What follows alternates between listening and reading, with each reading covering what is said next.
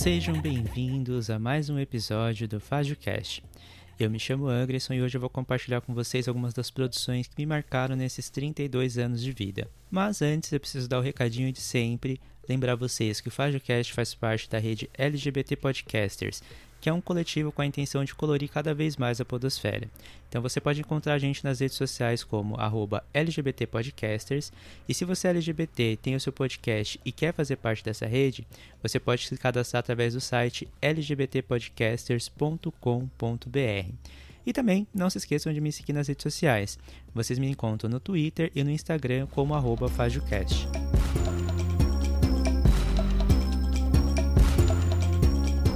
Bom, eu nasci em 88, então a minha infância foi recheada de referências dos anos 90. Eu lembro que nessa época eu gostava muito de brincar na rua com meus colegas ao invés de ficar em casa assistindo TV, já que nessa época a gente não tinha internet em casa. Mas ainda assim tinha alguns programas que me chamavam a atenção e que eu assistia quando eu não saía pra rua. E aí eu não sei precisar exatamente em que ano dessa época exatamente eu assisti cada uma dessas referências, afinal já fazem 20 anos que eu tive o meu primeiro contato com elas.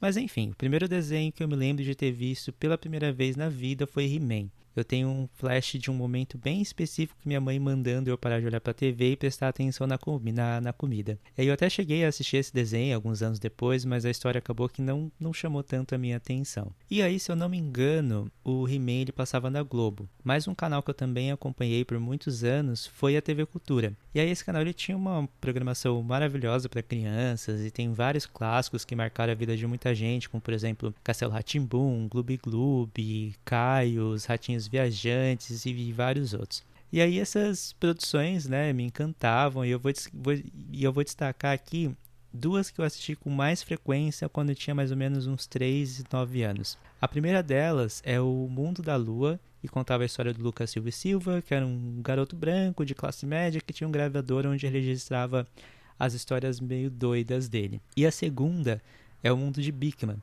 que era uma série com um visual meio bizarro, entre muitas aspas, e que tinha umas experiências meio mirabolantes, assim. Eu acho que essa série provavelmente foi a que ativou em mim um gatilho, assim, que me fez começar a gostar mais de ciência e de ter esse instinto de querer saber melhor como é que as coisas funcionam. E aí, no finalzinho dos anos 90, quando eu já estava mais ou menos com uns 11 anos, mais ou menos, chegou a época do Pokémon, né? Chegou essa febre no Brasil, e a partir daí foi um caminho sem volta. Foi por causa desse anime que eu joguei as minhas primeiras partidas de RPG com um amigo de infância que também ficou viciado nesse desenho. Eu também tenho uma lembrança de algum tempo depois ganhar uma enciclopédia com todos os 150 Pokémons. Tinha um garoto também, inclusive, que morava na rua debaixo da minha, que me emprestava o Game Boy dele para eu jogar o Pokémon Yellow. E eu tenho orgulho também de dizer que eu vi o lançamento do, do clipe e das apresentações da Eliana nos programas dominicais, cantando a versão dela de, da abertura de Pokémon. E essa, essa minha admiração por monstros de bolsa e tal durou muitos anos, assim. Foi até, por exemplo, os anos 2000, é, até mais ou menos o final dos anos 2000, se eu não me, se eu não me engano. E aí, já entrando nessa nova década, os anos 2000 para mim foram meio que uma época de ouro na minha vida, né?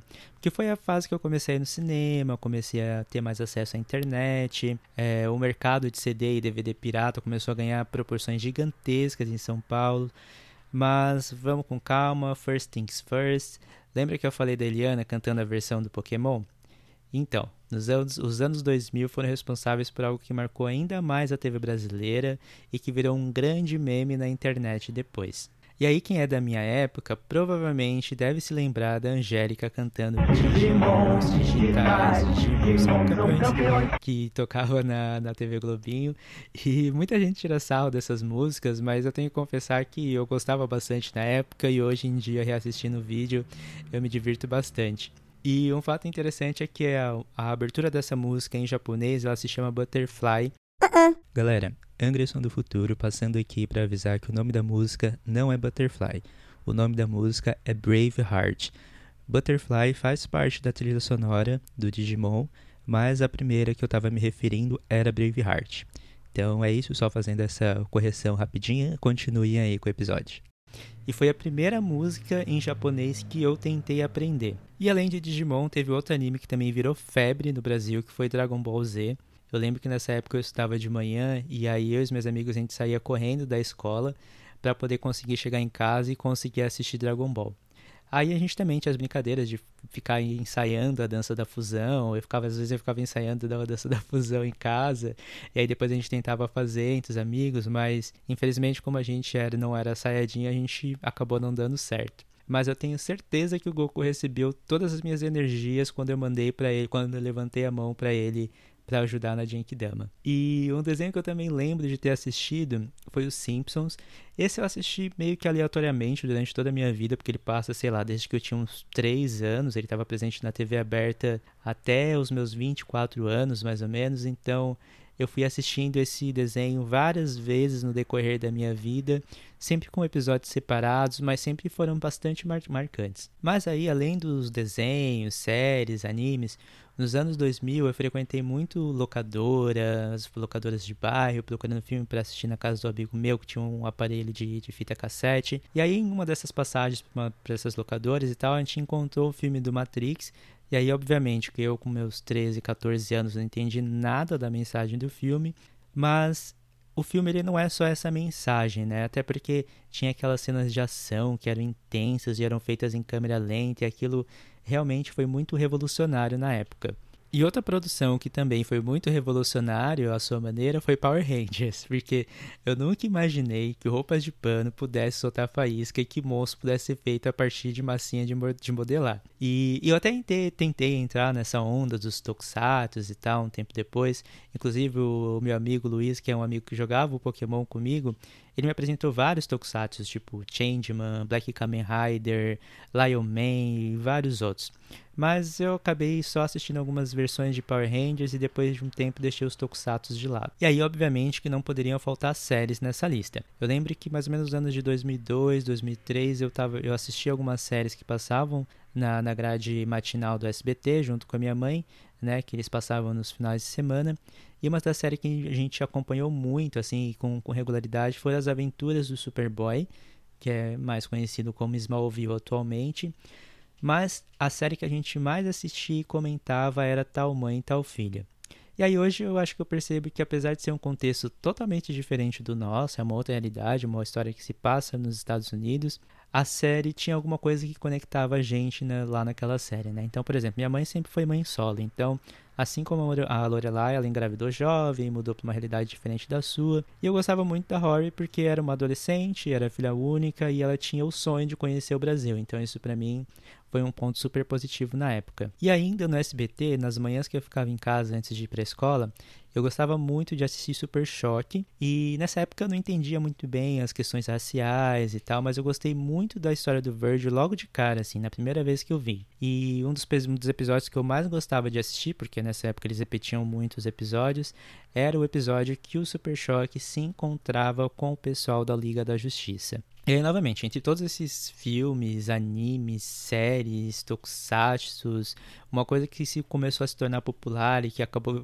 fazendo parte da nossa, da nossa rotina foram os DVDs que a gente alugava, que a gente comprava, né, às vezes o DVD pirata ou que a gente alugava em alguma locadora. Um deles foi Resident Evil e esse filme, assim como Matrix, ele abriu as portas da minha imaginação, me apresentou uma versão live action de um dos jogos que também marcou a minha infância e adolescência, então para mim foi muito doido assistir aquele filme. Só que nem todas as minhas experiências com o filme nessa época foram boas, né? Porque nessa mesma época eu também comecei a ir mais no cinema. E aí um dos filmes que eu comecei a assistir, eu comecei a assistir foi Premonição 2. E aí eu fiquei muito impressionado com aquela cena do acidente na rodovia. É, eu lembro que eu estava assistindo essa cena no cinema, assim, e hoje em dia eu fui reassistir e a cena é bem ridícula, assim, me fez dar bastante risada e tal. Mas eu lembro que eu sentado naquela sala de cinema assistindo essa cena, para mim parecia um horas que estavam passando. E aí, hoje, né, pensando um pouco melhor sobre o assunto, eu acho que foi o primeiro sinal que eu tive que esse tipo de violência, esse tipo de filme assim de terror não é muito a minha cara. Obviamente que depois assisti vários outros filmes de terror mais pesados e tal, mas esse foi um processo, né, que foi importante para poder entender melhor, até para poder entender melhor o meu próprio gosto. Agora, o filme que até hoje é um dos meus favoritos é O Anjos da Noite, que eu acho que é Underworld em, em inglês. E eu conheci esse filme por causa de uma amiga da minha rua. E aí a gente alugava os DVDs, ela pegava o aparelho que ela tinha em casa, levava para minha casa pra gente assistir os filmes. E ela fazia parte do meu grupo de amigos e tal, e assim como ela também tinha essa fascinação por toda a mitologia dos vampiros e tal. E aí eu lembro que até ela chegou a comprar um CD com a trilha sonora do, do filme do Anjos da Noite na Galeria do Rock, e aí eu vivia pegando esse, esse CD emprestado com ela para ficar escutando as músicas. Mas tem outros dois filmes que eu assisti com ela, que foram Entrevista com o Vampiro e A Rainha dos Condenados, que daí eles deram aquele toque final para minha fixação com, com vampiros. E bateu justamente com aquela fase da minha vida que eu estava jogando RPG e por coincidência um dos meus jogos favoritos era o Vampiro a Máscara. Então a história, as histórias se batiam muito. E além disso, também estava numa fase que eu estava me aventurando pelo mundo do rock. Então, foi a combinação perfeita para começar a usar só roupa preta, corrente, pulseira, com os spikes, essas coisas que, aqueles, que os roqueiros da época gostavam. E aí, nessa fase, né, dos meus 16 anos, eu conheci a sofrência do roqueiro, que era Evanescence. E aí nessa época eu tinha um CD, lembro que eu tinha um CD player velho que tinha um problema no botão, que às vezes do nada ele aumentava ou diminuía o volume. O que às vezes na verdade era bom porque aí ninguém, os vizinhos não precisavam ficar me ouvindo tentando acompanhar os vocais da Emily. E aí mais ou menos nessa mesma época teve um, um outro álbum que eu também quase furei o CD de tanto escutar, que foi o Admirável Chip Novo da Peach. Eu lembro até hoje de um dia que eu cheguei na frente da escola e aí uma amiga minha chegou e me, para me perguntar se eu conhecia uma tal de Peach e a música Máscara. E aí eu ainda não, eu ainda não conhecia, mas né, depois eu fui ver o clipe e tal, que passou na MTV, e fiquei apaixonado pela banda, fiquei apaixonado pela Peach, principalmente quando eu descobri que ela era da Bahia, que ela era baiana. E aí, apesar da música ser algo muito presente na minha trajetória de vida, mais ou menos na mesma época eu estava explorando o mundo dos animes. E aí, mais uma vez, influenciado pelos amigos nerds, eu conheci Naruto. E aqui vale a pena parar um pouco para dar uma contextualizada, que esse meu amigo que jogava o RPG do Pokémon comigo, que me apresentou os Tokusatsu e que me, me apresentou o Naruto, ele trabalhava ali no centro de São Paulo durante muita parte, grande parte da, da adolescência dele. Então ele tinha fácil acesso ao mercado de DVD pirata, produções japonesas e tal. E inclusive foi graças a isso que eu conheci não só Naruto, mas Evangelion, Bleach, Nuyasha, Samurai X, Black Lagoon, Afro Samurai, Claymore, Trigun, Hellsing e vários outros. E aí um desses foi também o Fullmetal Alchemist, que, né, que eu assisti nessa onda de animes, e foi uma produção que me deixou de queixo caído tanto com a sua história, como também com as cenas de ação e os plot twists. E é um anime também que ele é um anime produzido para o público infantil, mas que ele trata de alguns temas bastante pesados. E para finalizar essa parte da adolescente, eu preciso falar de dois álbuns que também foram essenciais durante essa jornada. O primeiro dele é Still This Album, do System of a Down. Eu passei muito tempo escutando System of a Down na 89 FM, que é a rádio rock, que era uma rádio lá de São Paulo, e durante algum tempo eu até via esse álbum nas prateleiras, nos mercados e tal, e se eu entendesse inglês na época, eu provavelmente teria catado a mensagem no título. Mas como eu falei antes, tinha uma grande oferta de DVD e CD pirata nessa época, e foi graças a isso que eu tive acesso a mais músicas do System of a Down, além de ficar esperando tocar alguma música na 89 FM. Mas esse, o Mesmerize também, foi um álbum que, que me marcou bastante, assim, que foi o primeiro deles que eu consegui comprar mais ou menos na época do lançamento. E o segundo álbum é Follow the, Follow the Leader, do Korn. É, a minha relação com essa banda ela foi algo tão forte assim que até hoje Freak on Leash ainda é uma das minhas músicas favoritas. E eu também quase fui à loucura quando eu fiquei sabendo do acústico do, do, do Korn com a participação da Emily do Evanescence, do Evanescence e eu acho que os dois foram perfeitos cantando Freak on Leash juntos. E teve também o álbum Live and Rare com a versão de Another Brink in the Wall que me arrepia assim toda vez que eu escuto essa música. Mas aí saindo da adolescência e já entrando na fase adulta, é, nessa fase que a gente não vê a hora de chegar quando é mais novo, mas daí quando chega a gente se arrepende quer voltar no tempo. A, a, década de 2010 ela foi muito boa porque eu finalmente comecei a ter acesso à internet em casa com banda larga e tal, e isso aí me abriu muitas oportunidades, como por exemplo fazer downloads pelo torrent. Mas eu vou começar por Breaking Bad, porque foi uma das primeiras séries com uma temática mais adulta que me interessou então, também foi uma das primeiras séries que eu passei a acompanhar com maior regularidade. E eu fiquei muito triste quando, com a série, quando a série acabou, mas também fiquei feliz porque a história ela finalizou bem, assim, a, a, a série ela estava num momento muito legal. E aí teve também o filme Mad Max, A Estrada da Fúria, que eu já tinha assistido os primeiros filmes, mas não lembro muita coisa além da Tina Turner. É, mas essa última versão, assim, para mim deu um show de fotografia, de cena de ação, de trilha sonora, enredo. E sem contar também que o filme conta toda a história sem precisar falar muito, não tem muitos diálogos e também tem a Imperatriz Furiosa, né? E ainda nos filmes, é, não é só de sucesso que eu vou falar aqui não, tá gente? Eu também vou falar de um flop que foi Batman vs Superman, que, né, infelizmente flopou e desagradou muita gente. E eu vou dizer que tem muita coisa nesse filme que eu gosto. É, eu entendo as críticas sobre ele, eu entendo muitas delas, inclusive até faço algumas piadas com isso, concordo com algumas dessas críticas, mas não tem como negar que foi um marco na cultura pop e eu consegui me divertir assistindo esse filme, então para mim isso é algo muito importante. Além disso, também, claro que eu não posso deixar de falar de livros, eu acabei esquecendo de citar no começo, mas eu sempre gostei muito de ler. E eu aprendi a ler com mais ou menos uns 6 anos de idade, se eu não me engano, e desde sempre minha mãe sempre me incentivou a ter esse hábito. E um dos livros que eu li mais recentemente e que não tinha como tirar dessa lista é o livro Homo Deus, do Yuval Noah Harari. Espero que eu tenha falado certo. Eu li esse livro em 2018, mais ou menos, quando eu estava em São Paulo, me preparando para vir aqui para a Califórnia. E nesse livro, o Harari ele faz um passeio pela história da humanidade, né? Sobre, fala um pouco sobre passado, presente, um pouco sobre o que pode vir a acontecer no futuro. E é uma história muito interessante, porque ele tem uma, uma forma de narrativa bem legal e me fez observar o mundo de uma maneira mais abrangente, assim, né? E outro livro que eu li que me marcou muito foi O Ódio que Você Semeia, da Andy Thomas. É, esse é um livro é um dos poucos que já me fez chorar. Ele tem uma história leve, mas tem momentos bem pesados e fala abertamente sobre o racismo. E mesmo com uma história, mesmo que a história se passa nos Estados Unidos, é, ainda existem pontos em comum com a, com a realidade no Brasil, principalmente relacionados ao racismo estrutural. E o último livro, mas não menos importante que eu vou citar aqui, é a série As Crônicas de Gelo e Fogo. Essa história do George R. R. Martin me apresentou um mundo de fantasia medieval que eu ainda não conhecia.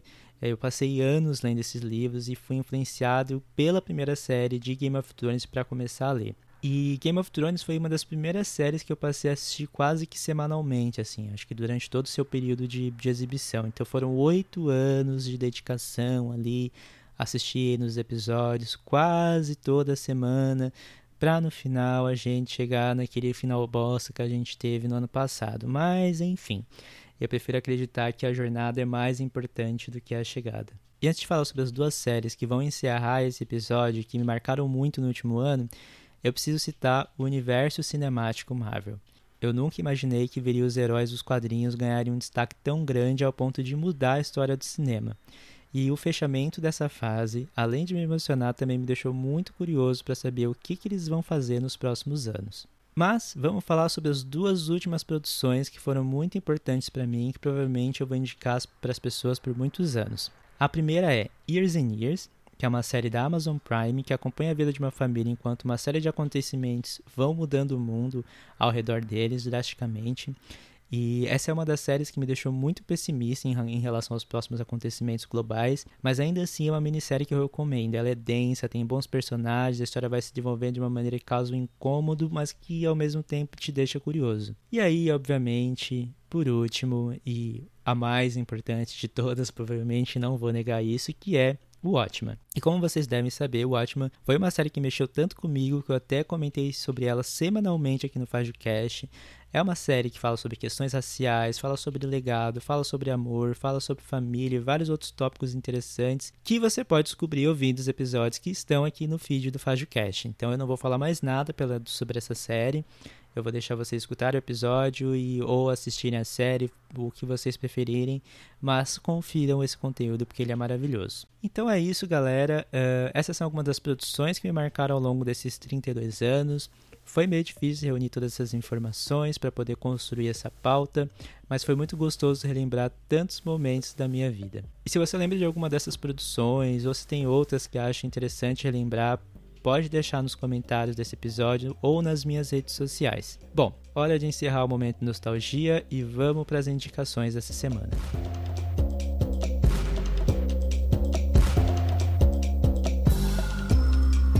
E essa semana, minha indicação para as Fajo Trilhas é a música Parabéns da Pablo Vitar. Afinal, hoje é meu aniversário e eu vou ser bem biscoiteira mesmo e vou pedir para vocês me darem parabéns. Então pode ser nos comentários aqui do episódio ou nas minhas redes sociais. Vocês me encontram no Twitter e no Instagram como FajoCast. E a indicação de podcast dessa semana é o episódio 14 do podcast com o Márcio Rolim, falando sobre a sua vivência como um homem gay de 40 anos. E tanto as indicações de músicas como as indicações de podcast vão estar disponíveis em uma playlist no Spotify e eu vou deixar o link para vocês aqui na descrição do episódio.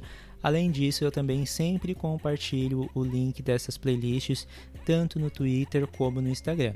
Então, só relembrando para vocês, vocês me encontram como FajoCast. Então é isso, galera. Muito obrigado por escutarem até aqui. Um abração para todos e até o próximo episódio.